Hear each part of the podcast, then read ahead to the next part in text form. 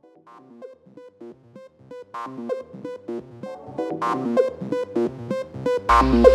that the only way to stop those possessed by the spirits of the book is to the act.